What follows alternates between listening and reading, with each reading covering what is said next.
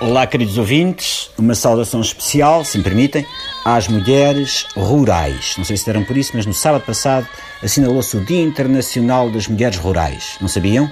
Dia Internacional das Mulheres Rurais PIPS. Não estou a enrolá-los. Vão confirmar à neta assim que encontrarem lugar para estacionar o carro. Eu ouço falar em Dia Internacional das Mulheres Rurais e fico atarantado e os outros nichos demográficos, e as rurais que têm muita urbanidade, e as suburbanas deprimidas. Expliquem-me o que é uma mulher rural. Expliquem-me. Dê-me exemplos. É aquela personagem memorável do Hermano José, Maximiliana? Ou a Maximiana? É a padeira de Alves Barrota?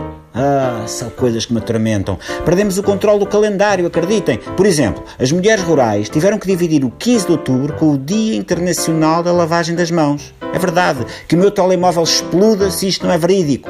Já estou a ouvi-los a dizer, ai tal, mas ó oh Miguel, mas há dias internacionais com causas meritórias, como o combate a doenças, ou contra o racismo, ou a defesa do ambiente e tal. É verdade. Domingo passado foi o Dia Mundial da Alimentação. Eu acho bem, mas escusavam de juntá-lo com os Dias Mundiais da Coluna e da Anestesiologia. Havendo um Dia Mundial da Alimentação, será que precisamos do dia 4 de dezembro? O Dia Mundial da Bolacha? Ou o Dia Mundial do Ovo, que foi a 14 de outubro?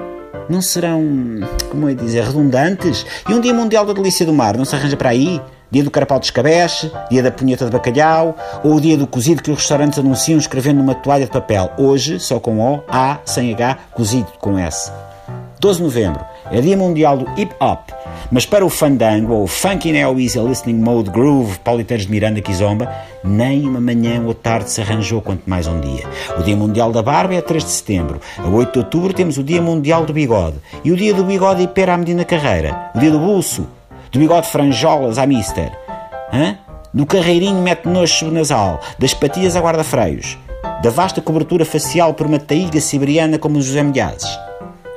Depois há dias extremamente marotos. Nem vão mais longe. 2 de Fevereiro, Dia Mundial das Zonas Úmidas. Uh! Mas o que é isto? Parece um capítulo do livro do Saraiva. Fui almoçar com o político X e ele contou-me que tinha estado com a pessoa Y num elevador a assinalar o Dia Mundial das Zonas Úmidas. Cuidado com isso. Pergunto, quem decidiu que 11 de dezembro passa a ser o Dia Mundial das Montanhas? A mim, por exemplo, dava-me jeito que fosse o dia 12.